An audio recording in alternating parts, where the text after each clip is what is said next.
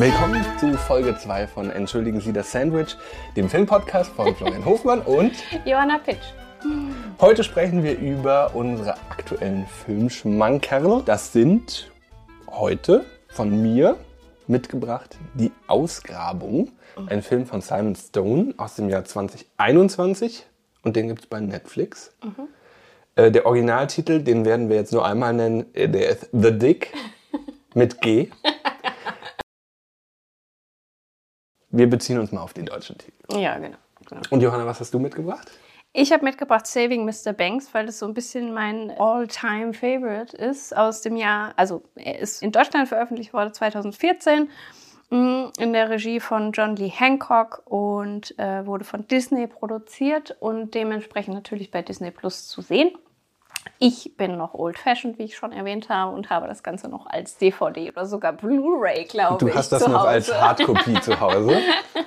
Diese beiden Filme werden wir heute äh, näher kennenlernen, Mhm. warum wir sie als unsere äh, Filmschmankerl der letzten Jahre äh, ausgesucht haben. Und wollen wir vielleicht einfach mit Mr. Banks anfangen? Ja, gerne. Äh, Saving Mr. Banks ist sozusagen die Hintergrundgeschichte zu Mary Poppins, was ebenfalls ein sehr bekannter Kinderfilm von den äh, Walt Disney Studios ist und für mich tatsächlich auch irgendwie meine Kindheit sehr geprägt hat. Also ich war ein enorm großer, ja genau, ich war ein enorm großer Mary Poppins Fan.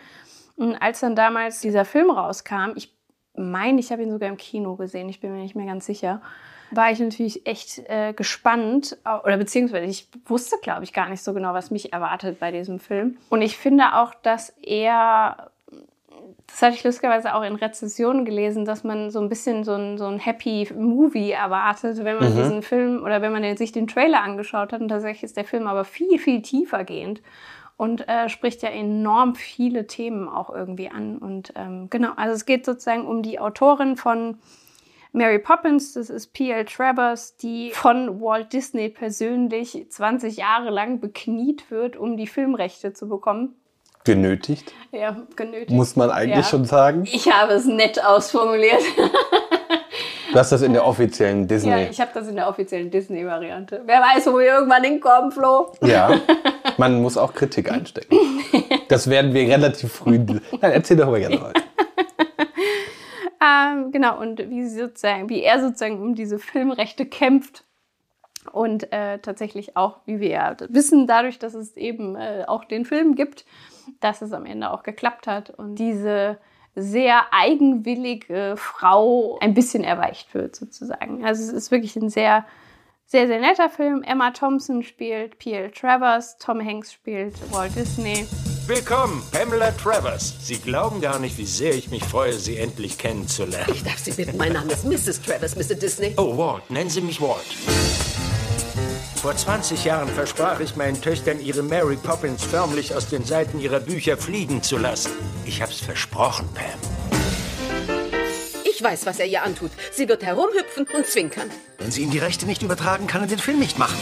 In Rückblenden wird eben dargestellt, wo sozusagen diese Inspiration für P.L. Travers herkommt, für Mary Poppins. Und es hat eben mit ihrer Kindheit in Australia zu tun, wie sie eben mit einem alkoholkranken Vater aufwächst, äh, der von Colin Farrell sehr gut gespielt wird, meiner Meinung nach. Also die Vater-Tochter-Beziehung ist natürlich sehr zentral, was man dann so sieht in diesen, in diesen Flashbacks. Also der Film arbeitet viel mit diesen Flashbacks von P.L. Travers, wie sie dann irgendwelche Key Momente tatsächlich irgendwie sich wieder vor Augen führt. Also der Vater ist so ein bisschen, er lebt so ein bisschen mit dem Kopf in den Wolken und kann, kriegt irgendwie nicht so richtig den Fuß auf den Boden und hat aber halt eben eine Familie. Also sie hat noch eine jüngere Schwester mm, und kann die irgendwie nicht so richtig ernähren oder nicht so richtig, ja, wie sagt Es man? ist eigentlich eher so ein.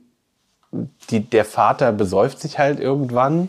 Ja, er ist halt krank. Er ist halt alkoholkrank. Ja. Ne? Also das ist halt ganz wichtig zu sehen. Es ist halt eine Krankheit. Also was für mich da enorm äh, bewegend war und weshalb dieser Film wahrscheinlich bei mir auch so enorm hängen geblieben ist. Ich bin natürlich auch aufgewachsen mit einer alkoholkranken Mutter als Kind und dementsprechend hat der Film bei mir natürlich viel, viel bewegt. Also ich weiß noch, ich, jetzt fällt mir gerade ein, dass ich es im Kino gesehen habe und dass ich nämlich im Kino gesessen habe und sehr, sehr stark weinen musste. Das weiß ich noch ganz genau. Also der Film hat, ist da auch sehr authentisch und sehr ehrlich. Ja, würde ich schon sagen, sehr wahrheitsgetreu. Wahrheitsgetreu. In diesen Flashbacks sieht man eben sozusagen, wie sie überhaupt auf diesen Gedanken gekommen ist. Und was ich tatsächlich den Key-Moment des Films finde, ist, dass Mary Poppins kommt, um den Vater zu retten und nicht die Kinder. Es gibt ja diesen einen, auch in dem Film ja diesen Key-Moment, wo sie sich streitet mit diesen Drehbuchautoren und, dem, und dem Musiker, ja. Ja, genau. die dann nur sagen, ja, es geht doch darum, dass man die, die Kinder zu retten, die Kinder zu retten und sie äh, schreit nur irgendwann, ja, ähm, es ging verstanden. nie um die Kinder. Ja, genau,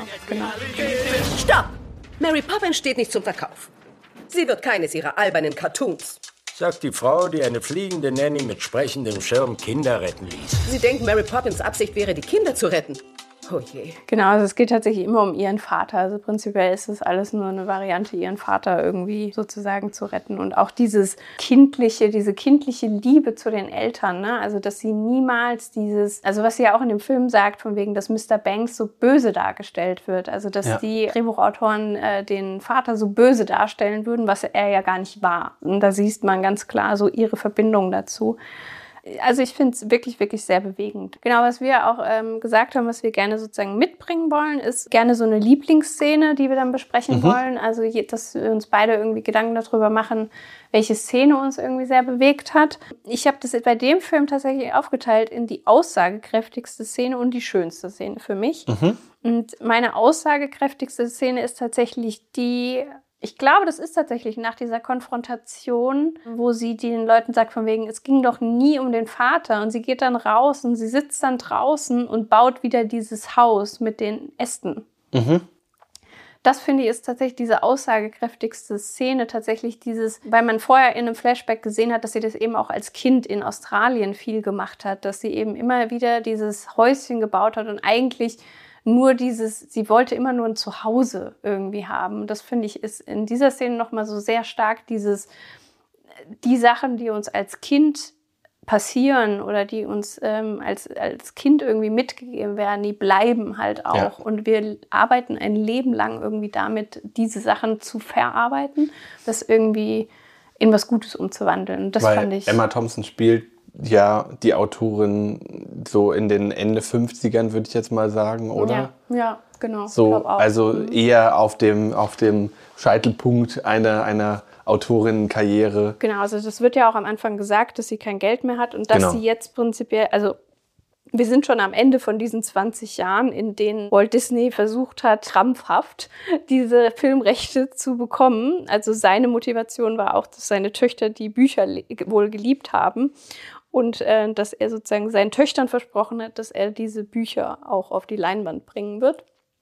Und das erklärt er eben auch der P.L. Travers. Und sie ist aber da sehr rigoros und ist da sehr rabiat, würde ich auch sagen. Und ist da, ähm, hat dann sehr festgefahrene Meinung. Also wirklich, Emma Thompson, finde ich, spielt es enorm. Die ist genial, gut. ja. Also wirklich beeindruckend gut. Also ich finde generell, der Cast ist enorm gut gemacht.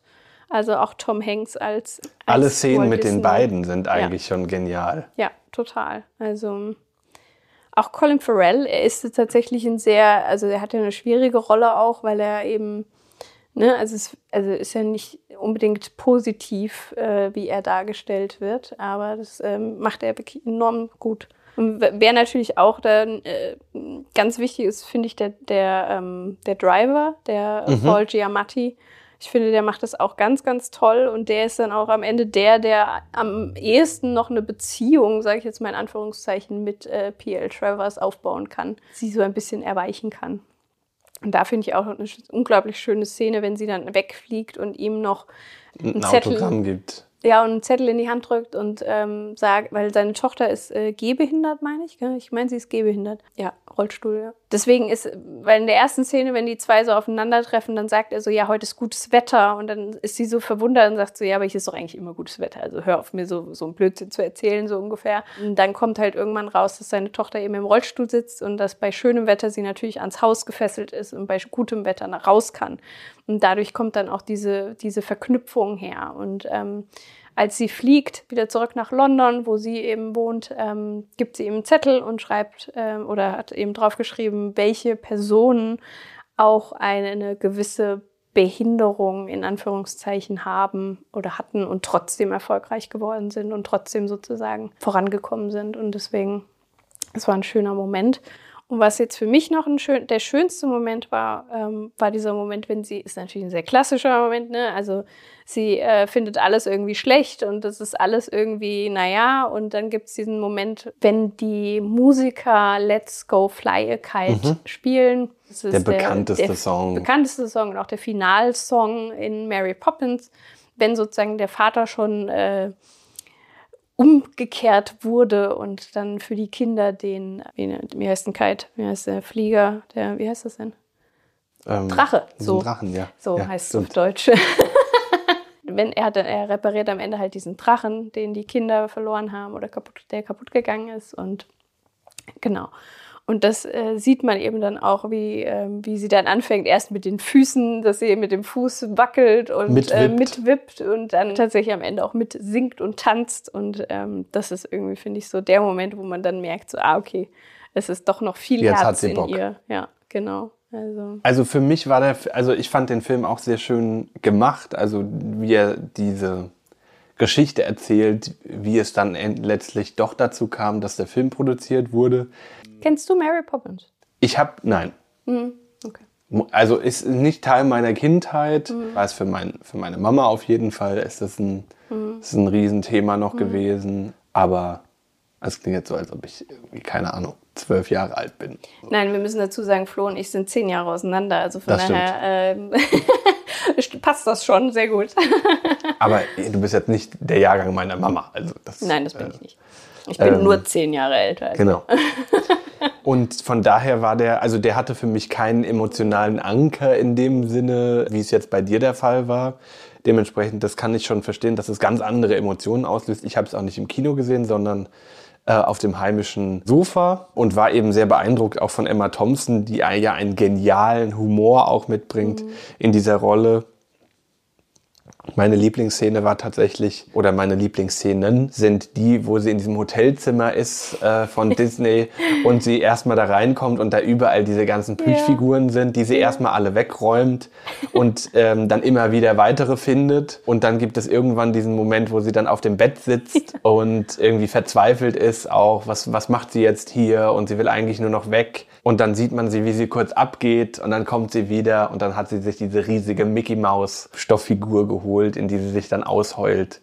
Ähm, oder in ja, das sind aber zwei unterschiedliche Szenen. Ja, ja, genau. Es sind zwei mhm. unterschiedliche Szenen, aber es sind sozusagen in der ja, Summe ja. sind es nee. diese Hotel-Szenen, mhm. wo man so sieht, finde ich, sie kommt da an und ist so, oh fuck, jetzt sind überall hier diese, diese Scheiße.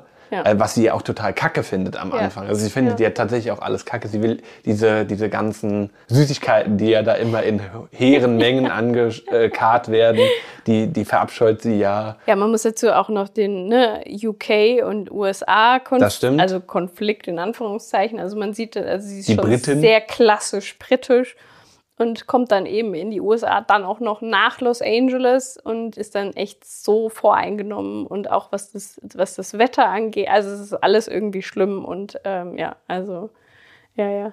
Ja, die Süßigkeiten.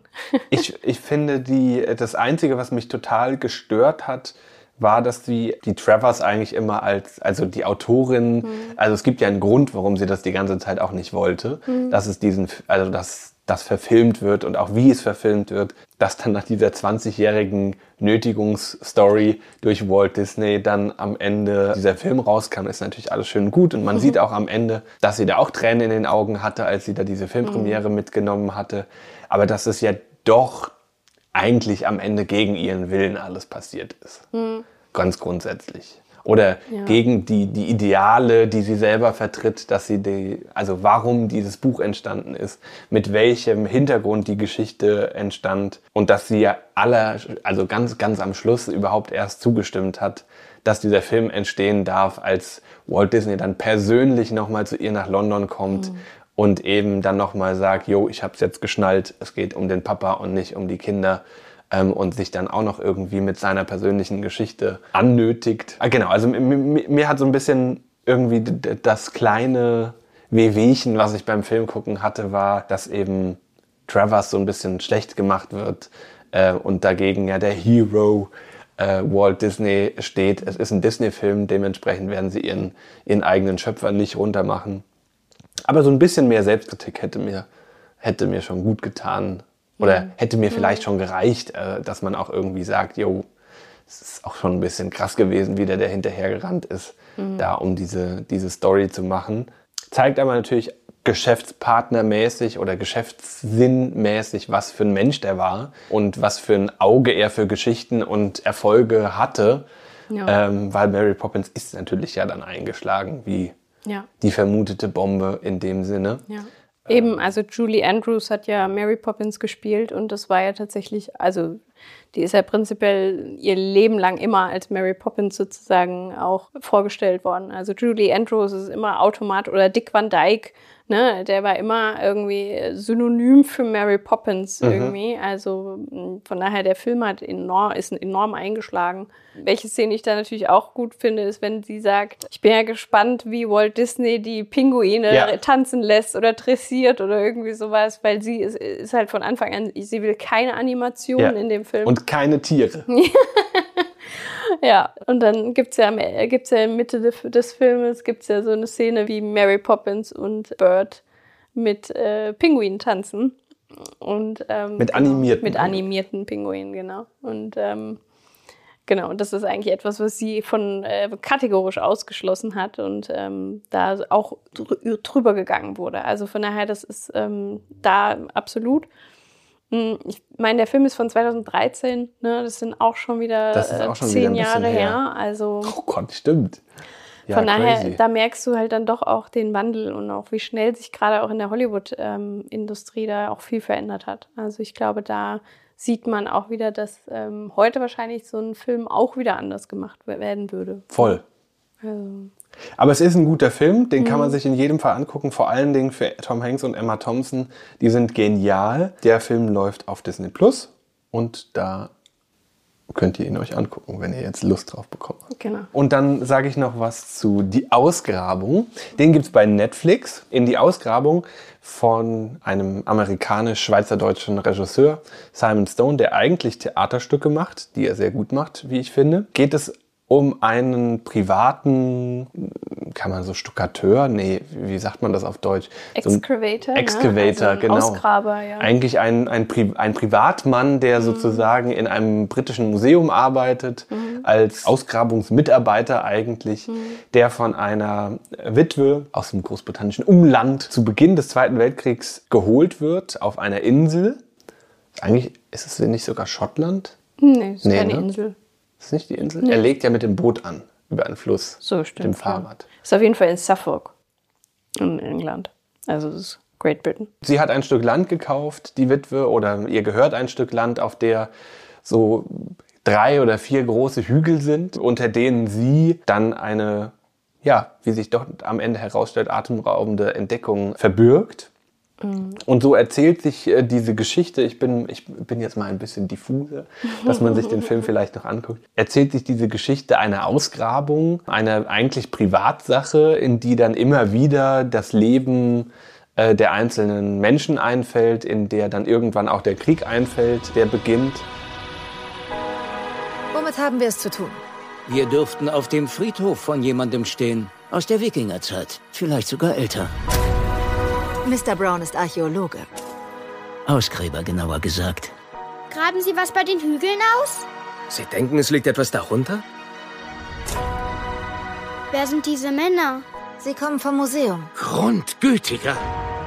Mrs. Pretty, Sie sollten sich das wohl lieber ansehen. Genau, also was vielleicht noch wichtig ist, also es ist based on true stories, also Genau, based stimmt. on true events. Also es ist tatsächlich auch mehr oder weniger so passiert und es spielt eben in 1938, 1939, also wirklich ganz, ganz knapp vor dem, also ich glaube sogar Einstieg September, gell? Also Ja. ich glaube sogar September 39, also wirklich der Beginn des Zweiten Weltkrieges. Carrie Mulligan spielt die Witwe und Raw Fiennes spielt den Excavator. Ähm, die beiden sind schon großartig und die kriegen dann auch noch ein großartiges Ensemble drumherum ge gestellt.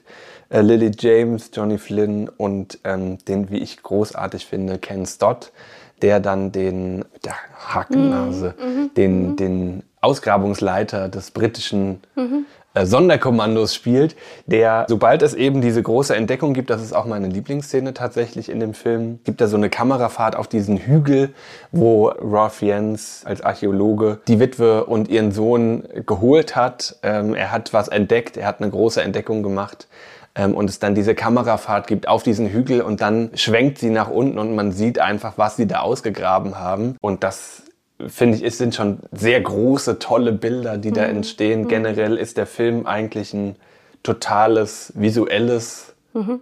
Ja. Erlebnis. Also den hätte ich, also den kann man, glaube ich, hat, hat man nie im Kino erleben können, glaube Mhm. ich. Ähm, dadurch, dass er aus 2021 ist er, ähm, Ja. ist er veröffentlicht worden. Diese, diese riesigen sonnendurchtränkten Felder äh, Großbritanniens zeigt, dann aber natürlich auch es ist Großbritannien, diese massiven Regenfluten, äh, äh, die da runterfallen, alles, was auf diese Ausgrabungs, auf diesen Ausgrabungsakt äh, einprasselt in dem Sinne hat. Und man kann natürlich total äh, diese persönliche Krankheit von der Witwe auf die Krankheit der Welt zu dieser Zeit beziehen und dann wieder auf die verschiedenen Menschen und, und Institutionen, staatliche Interventionen, die dann immer wieder einfallen in diese kleine Privatangelegenheit sozusagen. Also was wirkt sich alles auf dieses, diesen einen Moment dieser Ausgrabung aus? Das ist schon ziemlich clever gemacht und gezeichnet von Simon Stone. Das mag ich immer sehr, auch wenn er Theater, Theater macht, dass er ganz, ganz nah an so einer an so einer Figur dran bleibt und an so einem Zeitgeist aber auch, also dass da mit so einer kleinen Privatgeschichte eigentlich ein ganz großer ein ganz großer Konflikt nebenbei miterzählt wird. Mhm. Also der muss gar nicht so konkret immer angesprochen werden von, da gibt es diesen Zweiten Weltkrieg, den es jetzt gibt, sondern das reicht dann, wenn da irgendwie dieses Flugzeug abstürzt am Ende Mhm. und man denkt sich so, oh fuck, ja, das ist ja gerade. Also, Mhm. oder das ist, das ist was, was man total wegignoriert, weil es eben geil diese Ausgrabung jetzt gibt. Und das finde ich ist sehr, sehr, sehr, sehr clever gemacht. Vom ersten menschlichen Handabdruck auf einer Höhlenwand an sind wir Teil von etwas, das weitergeht. Das Leben ist vergänglich. Das weiß ich nur zu gut. Ja, ich finde, was in dem Film, also sagt manche Ralph Fiennes auch irgendwann zu dem Sohn, The Past Speaks. Ja. Und ich finde, das ist so ein bisschen das übergeordnete Thema von dem Ganzen. Also so wirklich so dieses, irgendwie so zu sehen, was diese, ne, also diese angelsächsische Begräbnisstätte, die dann tatsächlich ja auch im Zeichen vom, im oder im Schatten des nächsten Weltkrieges steht. Also es ist sozusagen Stimmt, Tod total. über Tod und so. Also das ist total spannend. Generell dieser, dieses Todesmotiv klingt ja an allen Stellen mit, also bei allen Figuren. Mhm. Ja. Dann wird er einmal verschüttet unter der, ähm, Mhm. unter der Ausgrabungsmasse sozusagen, weil es nicht ge Genau. genug stabilisiert wurde. Dann Genau. ist die Witwe ja auch krank tatsächlich. todkrank, genau. ja, genau. Also das schwingt auf allen Ebenen mit und auch immer wieder diese, diesen Konflikt zu haben Mhm. zwischen äh, er, behau- also er, der, der Ausgrabungsleiter, dieser kleine Privatmann behauptet, äh, er hat da ein Artefakt gefunden, was ganz, ganz weit zurückreicht und ihm Mhm. alle da erstmal widersprechen, ähm, bis er dann am Ende natürlich auch diesen Beweis gefunden hat dafür, dass er recht hat, dass das angelsächsische Vergangenheit ist und irgendwie sehr, sehr, sehr, sehr viel weiter zurückreicht, als man ursprünglich angenommen hat. Genau. Und die Ausgrabungsgegenstände ja heutzutage immer noch im British Museum zu sehen sind. Und Gott sei Dank jetzt auch mit seinem Namen. Genau. Genau. Weil Also sie das- vorher nur mit dem Namen der Witwe äh, versehen wurden. Das ist sozusagen im Abspann sieht man dann noch das Der Name der Witwe und noch äh, dem irgendwen, dem, und dem, dem, Archi- und dem Archäologen, stimmt, ja. Und der wird gar nicht erwähnt. Er wird gar nicht erwähnt, Ja. was jetzt aber der Fall ist. Ja. Und dementsprechend ist es ein sehr, sehr schöner, also visuell sehr schön anzuschauender Film. Mhm. Ja. Ein Bilderrausch Ja. äh, von, ich glaube, unter zwei Stunden oder ga- ganz knapp Mhm. über zwei Ja. Stunden, Ja. den man sich ganz cool auf Netflix angucken kann. Ja, was Wie ich hat er dir tatsächlich, ähm, ich fand den Film auch sehr gut. Ich hatte den tatsächlich auch schon vor, also ich habe den, glaube ich, tatsächlich 2021 direkt gesehen und war dann ganz überrascht, als du den auch als deinen Lieblingsfilm vorgeschlagen hattest. Also das ist jetzt kein Actionfilm, ne? Also das sieht man ganz klar. Genau. Er ist ein sehr, also der legt wirklich sehr, sehr viel Wert auf das Visuelle, auf die Bilder, die er kreiert und die Bilder, die er schafft. Was ich tatsächlich fand, und das habe ich auch in ein paar Rezensionen dazu gelesen, es werden dann irgendwie immer mal so Erzählstränge reingeworfen, die irgendwie nicht so klar durchdacht werden. Also es war zum Beispiel, also was ich mir so aufgeschrieben habe, die Themen, die irgendwie so besprochen wurden oder behandelt wurden, Unsatisfied Love, Desire, Queerness, War, Death, Sickness, Beginning of War Woman Standing Up for Herself, also auch mit Divorce und so. Also irgendwie hat man so ganz, ganz Mhm. viel, ne, also so ganz, ganz viel irgendwie Ganz viele Schnipsel eigentlich. irgendwie. Und dann, also zum Beispiel auch diese Geschichte mit äh, Lily James war dann so für mich, so hat man das jetzt reingeholt, um nochmal irgendwie eine bekannte Schauspielerin irgendwie reinzuholen oder so. Oder auch dieses Absturz, dieser Absturz von dem Flugzeug, wo ich Ja. so gedacht habe, so, ja, okay, also, ne, warum, also, das war irgendwie ganz, das war so ein bisschen das, wo ich so gedacht habe, okay, also jetzt noch ein Thema rein und noch ein Thema rein und noch ein Thema. Okay, und jetzt sind wir da auch noch so. Und jetzt, na klar, jetzt steht auch noch Lily James für sich selber ein und sagt ihrem höchstwahrscheinlich homosexuellen Mann, äh, geh und werd Leb glücklich. dein Leben. Genau, aber ich bin auch ich glücklich, bin weg. wenn ich So. alleine bin. Genau, also ähm, das war so ein bisschen so, mh, naja, aber äh, wirklich an sich ein wirklich, wirklich schöner Film.